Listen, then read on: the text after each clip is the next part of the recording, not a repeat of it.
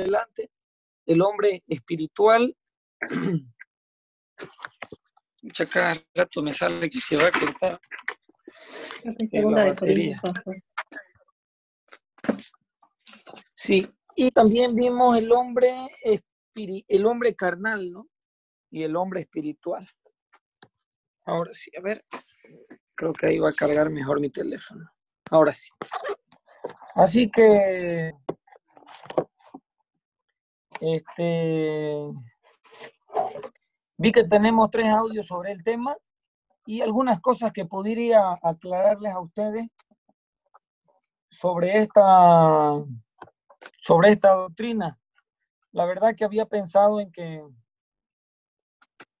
si ustedes están de acuerdo, me gustaría que nos dividamos en dos grupos ahorita y que cada uno examine un texto bíblico para tomar un, un pequeño debate sobre, eh, sobre este tema de la salvación, ¿no?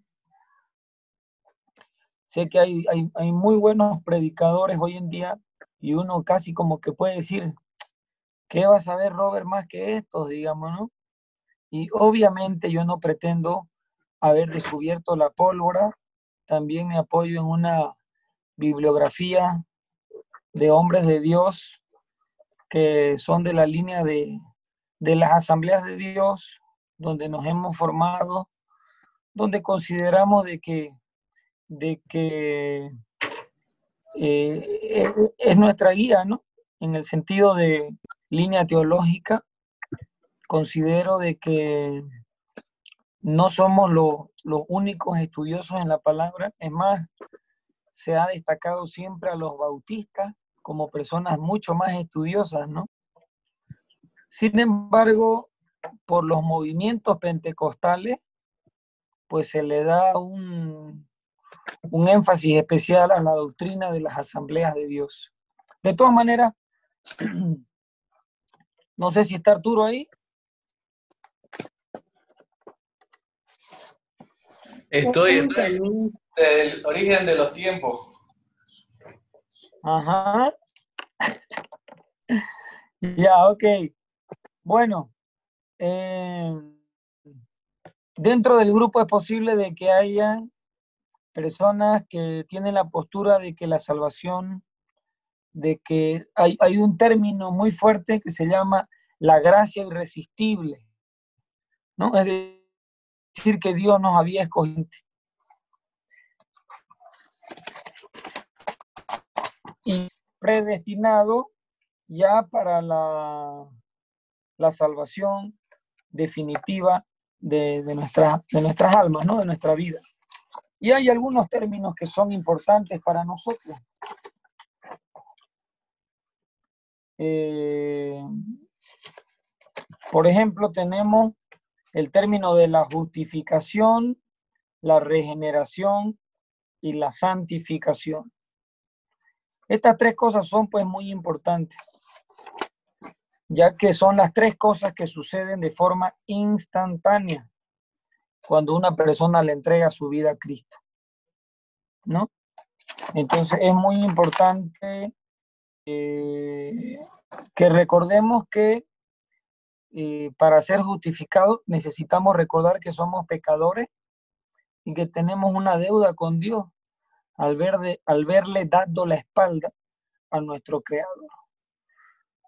Entonces pasamos este, al, mensaje de Jesucristo, ¿no? El mensaje de Jesucristo, que es el que, el que asume nuestro castigo. La palabra de Dios nos, nos enseña de que eh, aún siendo nosotros pecadores, Cristo decide morir por nosotros. La justicia de Dios sigue manteniéndose, ¿no? La paga del pecado es la muerte. La transgresión de los diez mandamientos, de los mandamientos de Dios es la muerte. Entonces, hay una, hay una declaración muy interesante que Jesucristo nos salva de la ira de Dios. Y esto es un tema que muy poco se habla, ¿no? pero es un tema muy profundo, la ira de Dios. Sin la ira no hay amor. Y la Biblia habla de una ira justa, una ira que demanda justicia, una, una ira que, que trae el pago justo. Siempre que nosotros pecamos, a veces decimos, no, mamá no se mete en mi vida, papá no te metas en mi vida, es mi vida. Lastimosamente no es así, ¿no? Lastimosamente lo que hacemos nosotros afecta a nuestros seres queridos, marca a nuestros seres queridos. Entonces hay un pago. La Biblia dice que Jesucristo asume ese pago. No hay cómo salvarnos de la ira de Dios. Es más, al final se va a derramar la ira de Dios. ¿no? Se va a derramar. Apocalipsis dice que hasta las estrellas van a golpear el planeta. Entonces, hay estas tres palabras interesantes. Justificación, regeneración y santificación. No vamos a pretender hacer un... Eh, competir con el seminario bíblico y sus cuatro meses en dos domingos, pero solo quiero que se recuerden de estas tres palabras que suceden cuando una persona le entrega su vida a Jesucristo. La justificación, la regeneración y la santificación. Justificado pues por medio de Jesucristo.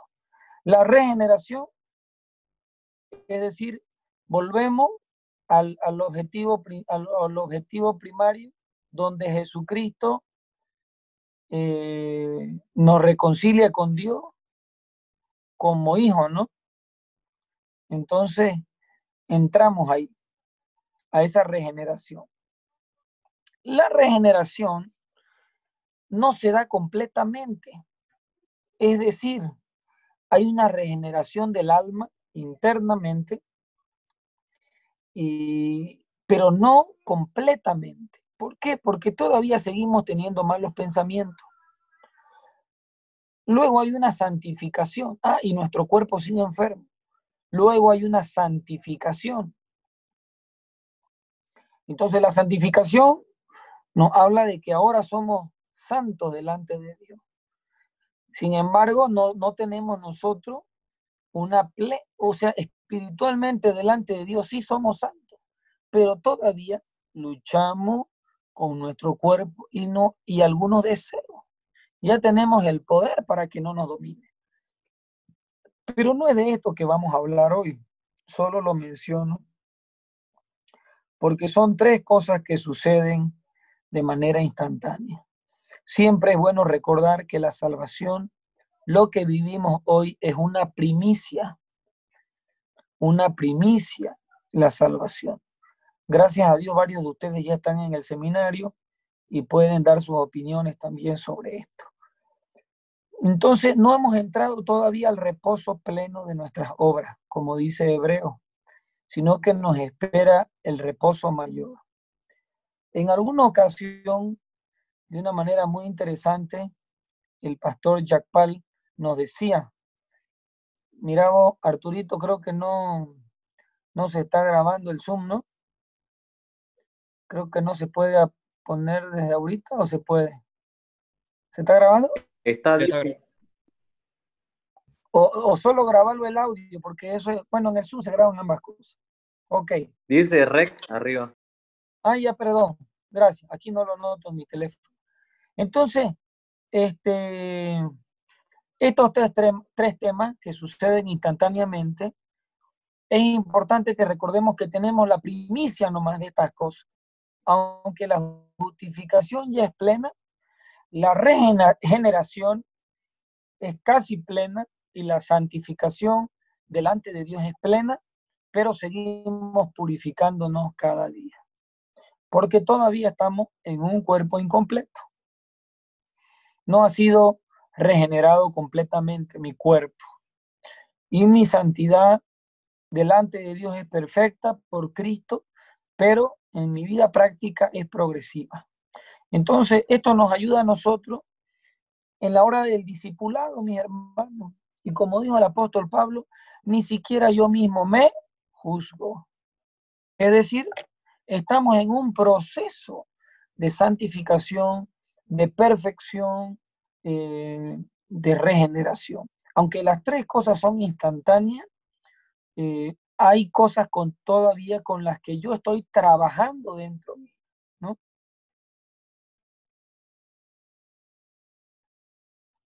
embargo, ya el dueño. Tengo la capacidad y el poder por el Espíritu Santo. Cuando digo esto porque cuando estamos sin Cristo, el pecado se enseñorea de nosotros. En cambio, ahora podemos hasta experimentar una sanidad divina. Una sanidad divina.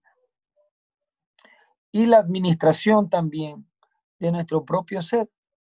Yo les he comentado a ustedes algo muy loco que me ha pasado esta semana.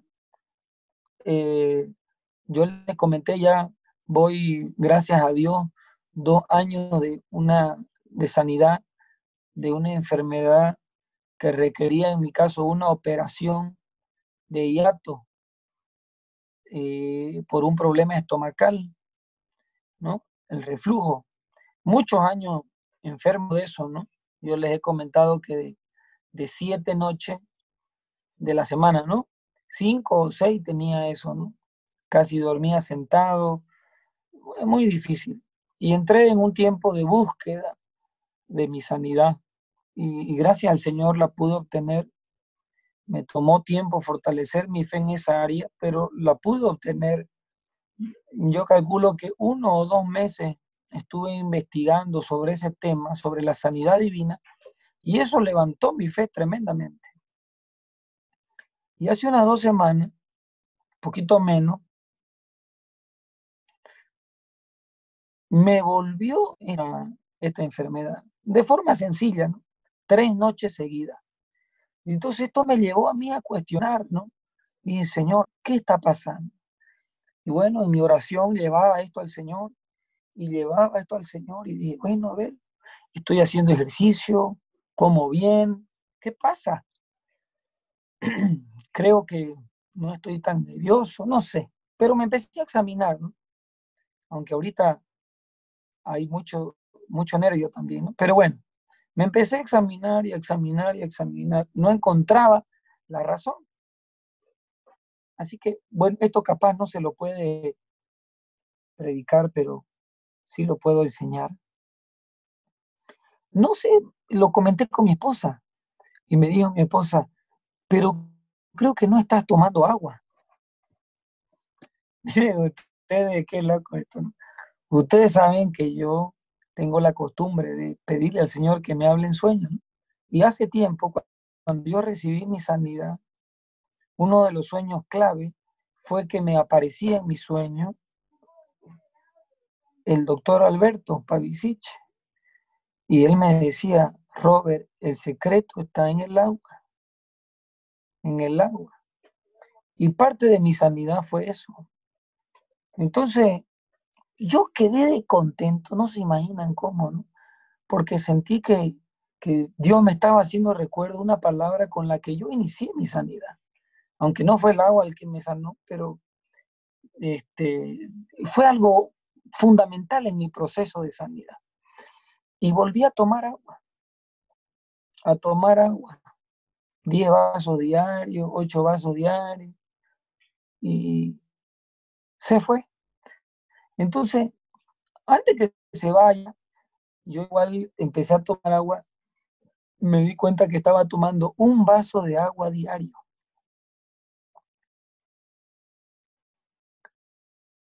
Y fui a alabar al Señor, porque le dije, Señor, porque hay cosas que en mí que son mi decisión. Hay cosas que no van a salir bien por mi causa, por mi causa así como les he enseñado en algunos momentos acerca de la, técnica DCD, dudar, criticar y determinarse respecto a los pensamientos, dudar de los pensamientos obsesivos compulsivos, criticar los pensamientos obsesivos y autodeterminarme. Entonces, de la misma forma también mi cuerpo. Y gracias a Dios, pues, este, echando mano de la, de la voluntad, he recibido una gracia linda. Entonces, esto les comparto por qué, mis hermanos. ¿Por qué este tema de la salvación? Es el, esa es la cuestión. El hombre puede decidir salvarse o no puede decidir salvarse. O es Dios simplemente el que decide. ¿Participamos de nuestra santificación práctica o no? Entonces, esto es interesante porque aquí vemos que hay una confusión entre lo que conocemos como la predestinación, la elección, el anticipado consejo de Dios y todo este tema. Entonces, este, eh, para cerrar ya estos tres audios que tenemos, creo que no sé si Arturo los llegó a subir, estaba revisando mi teléfono y los tengo, los tres audios sobre la salvación para subirlos a la plataforma. Creo que los teníamos en Spotify, para subirlos ahí y completar con este. ¿Ok? Entonces, estos tres términos, que es importante que los recordemos en Spotify, sí. Ok, entonces, aquí tengo algunas cosas que me han parecido interesantes. Por ejemplo, ¿qué dice el calvinismo? Aunque eh, se le ha atribuido, ¿dónde está aquí? Calvinismo, ¿no? ¿Dónde está? Aquí está. Ok. Aunque se, se ha atribuido a Calvino, pues esta doctrina fue ampliamente estudiada por San Agustín. San Agustín fue el que dedicó su vida a estudiar la Trinidad. Muy interesante ese tema. Y también estudió sobre el tema de la salvación. ¿Qué decía él? Bueno, el hombre se ha corrompido de tal manera desde la caída que el ser humano no puede ni aún arrepentirse y creer o escoger lo recto sin la ayuda de Dios. No puede arrepentirse. La salvación, por lo tanto, no es otra cosa que la ejecución de un decreto divino que fija la extensión de ella y sus condiciones. Dios ha predestinado para que algunos sean salvos y para que otros no. Entonces, predestinación significa predestinar o marcar el destino antes de tiempo. Y ellos tienen una postura muy interesante. Dice que el hombre que es salvo no puede caer porque es irresistible. Si una persona para ser salva, y esa persona puede ser solo salvada si es guardada por la gracia de Dios, la cual es irresistible. Luego esa persona nunca se podrá perder. En Juan 10, verso 28 y 29 dice, yo doy mi vida eterna y nunca perecerán. Nadie puede arrebatarlos de mi mano. Mi Padre me la ha dado. Es superior a todos y nadie puede arrebatarla de la mano de mi Padre. Entonces, qué tremendo, ¿no? Estas declaraciones son muy fuertes, muy lindas, muy eh, preciosas, diría yo, porque me encanta sentirme tan poseído de mi Dios, me encanta. Gloria a Dios. Romanos 11, 29 dice, porque lo que Dios da es irrevocable, como lo es también su llamamiento. Eh, eh, Romanos 11, 29. Este es un capítulo dedicado a Israel. Muy interesante. El llamado de Dios y eh, lo que Dios da es irrevocable. Qué tremendo. Eh, de ahí se habla, ¿no? Si uno puede llegar a perder los dones o no. Filipenses 1.6 dice, estando confiado en esto, que el que comenzó la buena obra en ustedes la llevará a cabo hasta el día de Jesucristo. Entonces, por un lado vemos una, poderosa palabra respecto a la seguridad de la salvación. Entonces, eh, hay muchos textos bíblicos que hablan sobre este tema. Ahora, ¿qué podemos decir? Que hay otra línea que se la conoce como el arminianismo, viene de Arminio, donde dice que Dios desea que todos los hombres se salven, puesto que Cristo murió por todos. Ofrece su gracia por todos. No es que ha predestinado a algunos. Ahora, en mis estudios leía de que, de que no hay un registro en el Nuevo Testamento de que del retroceder de la fe no se encuentra esa palabra. Eh, como que abandonó la fe, ¿no? No se encuentra esa palabra. Así que en el Antiguo Testamento sí se encuentra la palabra respecto al abandono de la fe. Entonces, algunos interpretan y dicen, bueno, lo que pasa es que en el Nuevo Testamento pues nadie se pierde. Los que le entregan su vida a Jesucristo. Entonces ahí hay un, hay un gran desafío, ¿no? Hay un gran desafío teológico en ese caso.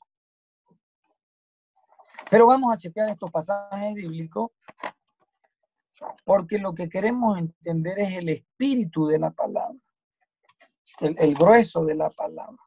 Entonces, el arminianismo dice Dios quiere salvar a todos, mientras que la salvación es la obra de Dios absolutamente libre, es independiente de nuestras buenas obras o méritos. Cristo no vino a morir por nuestras buenas obras, ¿no? El hombre, sin embargo, tiene ciertas condiciones que cumplir. Una de ellas, el hombre puede el hombre escoger aceptar la gracia o puede resistirla. ¿Qué dice la otra línea? No, la gracia de Dios es irresistible. Si Dios lo escogió a Marcio, aunque Marcio se resista y se resista, al final Marcio le va a entregar su vida a Cristo. Pero esta otra línea dice, no, Marcio puede resistirse y ahí quedaron. Entonces, eh, hay la facultad de elegir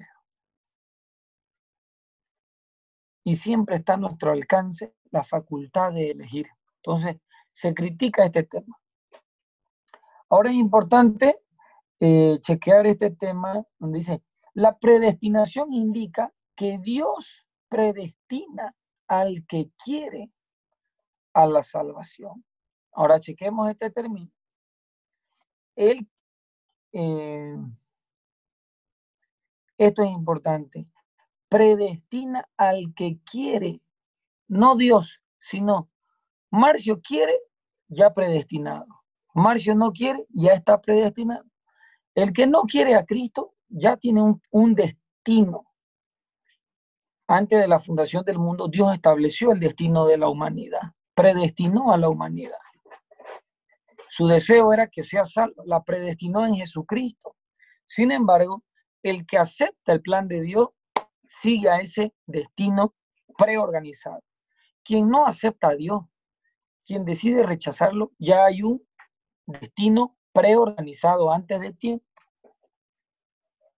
Hay un destino eterno para ambos ya organizado antes de tiempo. Pero no es que una persona, este va a ser, este ya está predestinado para salvarse y este no. Entonces, dice así, el que quiere puede entrar. Cuando entramos, leemos la palabra, elegido según la presencia de presencia o presencia de Dios. Y ahí eso nos trae confusión, ¿no? Dios lo escogió antes de tiempo. Hace unos días atrás les comentaba yo que tomé una palabra que Dios le dio a Jeremías, ¿no? Antes que naciese te santifiqué. Estabas en el vientre de tu madre y te di por profeta a las naciones, ¿no? Porque Dios ha predestinado que todo el que nazca, todo el que nazca, tiene un destino eterno. Todo el que ha nacido es porque Dios lo quiere en la eternidad. Sin embargo, cada uno va a escoger su camino. A la verdad, Dios puso, o perdón, supo quién podía aceptar el Evangelio y mantendría la salvación. Ahora, pero Él predestinó a los tales a la herencia celestial. Previó su destino, pero no lo fijó. Es decir, organizó el destino de la decisión que tome cada uno.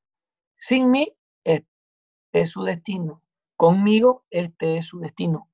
Pero no es que la fijó. Marcio será salvo y Robert no. Él previó, ¿no? Organizó su el destino de las decisiones, de ambas decisiones, pero no de la persona. Entonces, esta es la línea de la que hablaba Arminio, ¿no? Es decir, eh, el destino que Dios nos ha marcado es en base a las decisiones, no en base a la persona. Recordemos que el, calvinismo dice, ¿no? La gracia de Dios es irresistible. Cuando Dios decide salvar a una persona, el Espíritu Santo lo atrae y la persona no puede resistir. Así, creen ellos que un hijo verdadero de Dios perseverará hasta el fin y será salvo. Aunque caiga en pecado. Y tienen una, un ejemplo, ¿no? Dice, el hombre puede caer en el barco, pero no puede caer del barco. Sin embargo, la Biblia también de que la gracia divina puede ser resistida. Nos habla de libre albedrío. Puede ser la gracia de Dios resistida hasta la pérdida eterna. Pero veamos si no es una contradicción, porque algunos dicen de que no hay la palabra de perder la salvación en el Nuevo Testamento. Chequemos Juan 6, 64. Juan 6, 64.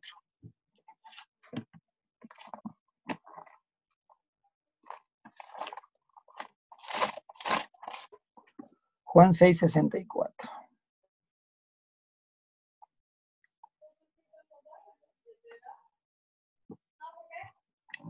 Pero hay algunos de vosotros que no creen.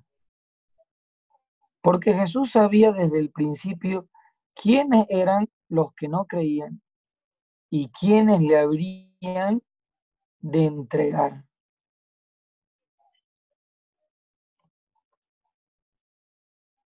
Sí, solo el 64. Pero hay algunos de vosotros que no creen, porque Jesús sabía desde el principio quiénes eran los que no creían y a quienes se les le habían de entregar. Ahora chequemos Hebreos 6, 4.